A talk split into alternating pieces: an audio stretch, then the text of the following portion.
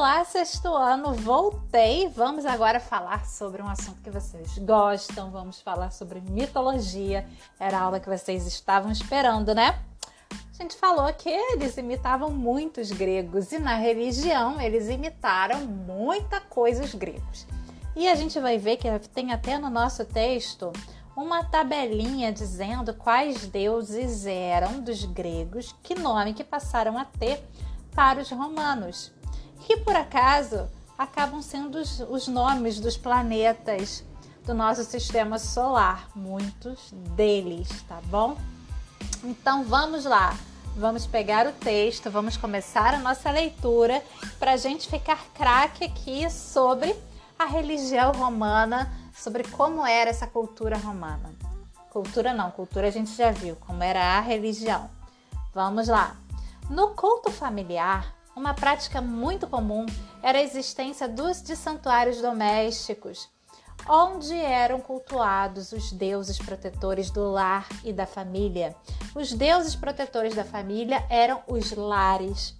É por isso que hoje em dia, em português, a gente usa o termo lar para falar da nossa casa. Vem dessa origem aí dos deuses familiares, dos deuses protetores, que eram chamados de lares. E aí, gente, várias outras palavras são oriundas que fazem referência à nossa casa. Por exemplo, a, a gente vai ver que eles, mais tarde, eles vão fazer oferendas aos deuses protetores dos lares. E isso eles fazem junto ao fogo, a lareira. A palavra lareira vem também dos deuses que são lares. É por isso que quando tem um negócio de fogo dentro de casa, se chama lareira e não se chama fogueira, né? Podia ser fogueira, por que não? Se chama lareira porque vem de lar, porque tem relação com esses deuses dos lares, né? Que tem relação com a cultura romana. Nós herdamos muito deles. Então vamos continuar aqui a leitura onde a gente vai falar das lareiras. Os bens, os alimentos estavam sob a proteção de divindades espe especiais, os panates ou panates. Esses é, deuses eram cultuados pelo chefe da família junto à lareira, onde o fogo permanecia sempre aceso. Durante as refeições, os romanos espalhavam junto ao fogo migalhas de alimento e gotas de leite e de vinho como oferendas às divindades. Então, os restos de comida migalhas eram oferecidos porque eles tinham que virar fumaça para que então os espíritos familiares, os espíritos protetores dos lares pudessem se alimentar também dessas oferendas. Era isso que eles acreditavam. Com isso, acreditavam conseguir proteção dos deuses. Nas festas familiares, oferecia aos deuses o sacrifício de um animal boi, carneiro ou porco, que depois era dividido entre todas as pessoas da família. E, obviamente, restos desse animal eram colocados na lareira para ser queimado e virar então cinza e ser ofertado para os deuses dos lares. Uma curiosidade importante também que tem a ver com a nossa cultura até os dias de hoje e com a questão dos deuses protetores dos lares é que nos casamentos hoje em dia isso não é muito tradição, mas você vê nos filmes que o noivo carrega a noiva no colo para entrar dentro da casa. Por que, que fazer isso? Isso vem da tradição romana e dos deuses protetores dos lares, porque a noiva, a esposa, não era da família. Então ela não era protegida por esses deuses familiares. E para ser aceita na casa, ela tinha que ser carregada pelo marido no colo. Ela não podia entrar entrando, né, e colocando o pé, que ela não ia fazer parte da família. Então ela, ia, ela era levada nos braços pelo marido e, e era colocada então dentro dos aposentos nupciais e tal. E aí então ela passava, eram feitos vários rituais, e daí então ela passava a fazer parte daquela família. É por isso também que ao casar, hoje em dia isso também não se faz mais, mas é uma opção. Antigamente as mulheres colocavam o nome do marido, porque ela passava a fazer parte da família do marido tem a ver com essa questão aí dos lares e dos deuses familiares. Hoje em dia, Isso não, não é mais obrigatório, mas antigamente era obrigatório e vem dessa tradição dos deuses familiares dos romanos, né? Curiosidade histórica, momento curiosidade histórica aqui do nosso Instagram para as aulas. Então, continuando aqui. Além dos deuses ligados à família, havia os que eram cultuados pelos habitantes da cidade.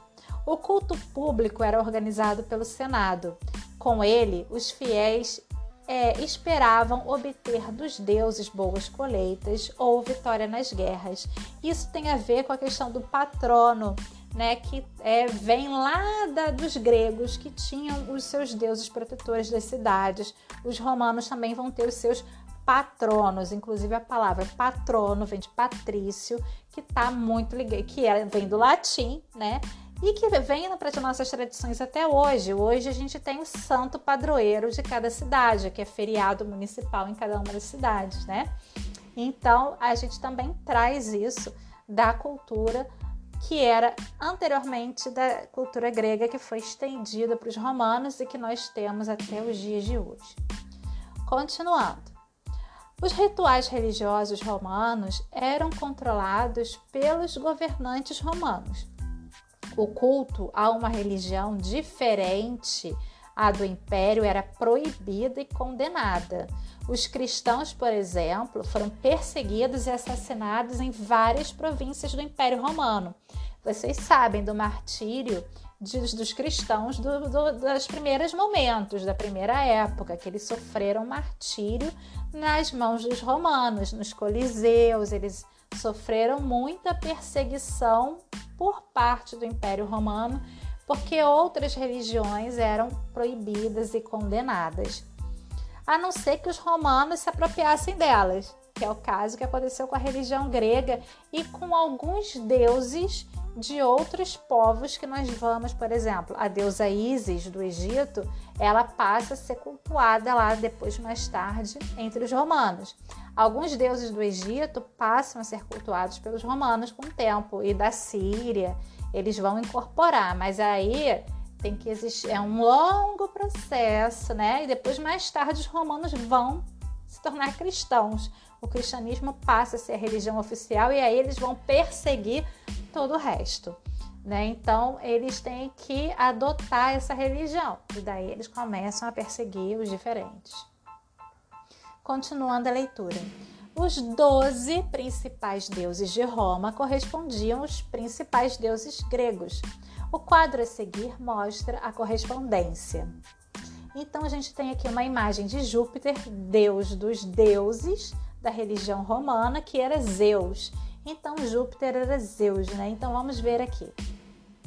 A gente tem Zeus, que é o nome grego, que em romano é Júpiter, que era o pai dos deuses dos, e deus do céu. A gente tem Juno, que era Hera, que era casada com Zeus, né? Que é casada com Júpiter, mãe dos deuses, protetora das mães e esposas. Marte, que em grego era Ares, deus da guerra. Vênus, que em grego era Afrodite, deusa do amor. Ceres, que em grego era Deméter, deusa da vegetação, da colheita, da fertilidade da terra. Diana, que em grego era Artemis, deusa da caça. Apolo, que em grego era Apolo mesmo, deus da luz, protetor das artes. Mercúrio, que em grego era Hermes, mensageiro dos deuses deus das estradas, protetor dos comerciantes, dos viajantes e dos ladrões. A gente tem Vulcano, que em grego era Hefesto, deus do fogo, protetor dos ferreiros e oleiros. Nós temos Vesta, que em grego era Estia, deusa do fogo doméstico, protetora da família e das cidades. A gente tem a Minerva, que em grego era a deusa Atena, deusa da sabedoria, e Netuno, que em grego era Poseidon, o deus dos mares. Durante o período republicano e imperial, os romanos seguiram a religião politeísta, crença em vários deuses, muito semelhante à religião praticada na Grécia Antiga. Esta religião foi absorvida pelos romanos graças aos contatos culturais e conquistas na Península Balcânica. Porém, a religião romana não era, como muitos afirmam, uma cópia da religião grega. Os romanos incorporaram elementos religiosos etruscos e de outras regiões da Península Itálica. Como eu falei para vocês, eles incorporavam alguns deuses até fora da Península Itálica. Muitos imperadores, por exemplo, exigiram um culto pessoal como se fossem deuses. Essa prática começou a partir do governo do imperador Júlio César. Diferentemente da crença grega, os deuses romanos não agiam como mortais, isto é, não tinham com os homens, não tinham como os homens e os deuses gregos virtudes e defeitos. Por isso, não há relatos das suas atividades como na mitologia grega. Então, assim, para os romanos, os deuses eles não se misturavam com os humanos, né? Não se apaixonavam, não tinham filhos, não tinham heróis. Por isso é que não tem os heróis, eles não existem para os romanos. No início da Idade Média, com seu significado crescimento, o cristianismo absorveu todas as crenças e outras práticas ligadas à religião desenvolvida pelos romanos e passou a ser considerada a religião oficial do Império Romano, de, for de forma a prática do politeísmo. Dessa forma, a prática do politeísmo foi aos poucos sendo abandonada. Então, o cristianismo, que passou a ser religião oficial do Estado romano, com a Idade Média, ela foi absorvendo os cultos, os festejos, as tradições que existiam na cultura romana com relação aos outros deuses. Por exemplo, a data do Natal, ela é relativa a uma festa que era realizada em homenagem a um dos deuses romanos.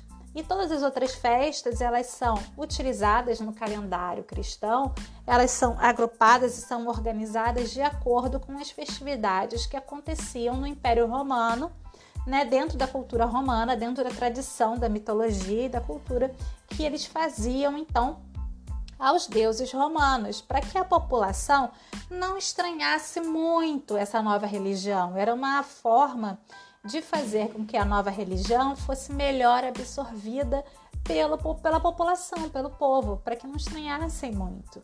Então, essa foi uma tática utilizada pelo Império, pelo Império Romano, para que aceitassem a nova religião e que nós utilizamos, que nós exercemos até hoje e nem sabemos por quê.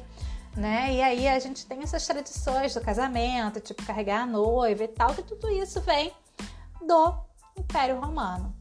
E agora vamos falar do cristianismo. No Império, no, período imperial, surgiu em Roma uma nova religião, o cristianismo. Afinal de contas, Jesus nasceu durante o reinado império de Otávio Augusto. Então, monoteísta, que era ao contrário deles, né? Essa religião pregava a salvação eterna. Isto é, o perdão de todos os pecados e a recompensa de viver no paraíso após a morte. Isso não existia para os romanos. Para os romanos, morreu, morreu. Então, isso era uma novidade, essa recompensa de viver num paraíso após a morte. É uma novidade que o cristianismo vai trazer. E essa questão de perdão dos pecados. Porque para o romano também não existia esse lance de pecado, né? Ele para ele não tinha arrependimento, não tinha pecado. Então, essa é uma novidade que vem com o cristianismo. Né? A questão do pecado, a questão das boas condutas, de amar o, seu, amar o próximo, perdoar os inimigos, tudo isso vai ser um choque a princípio para a sociedade romana que não praticava nada disso. Então, essa é uma novidade que o cristianismo vai trazer, além do monoteísmo. Seu Deus era um só, Deus. E Jesus Cristo, seu filho, era o Messias que tinha sido enviado à terra para difundir seus ensinamentos. Então, o cristianismo passa a ser, no final do império, lá no Baixo Império, passa a ser a religião oficial romana. Sabendo disso, vocês vão responder um exercício bem curtinho, são só três perguntas sobre o que nós acabamos de estudar. Espero que a aula tenha sido boa, que vocês tenham gostado e até a nossa próxima aula, nosso próximo encontro. Um beijo e até!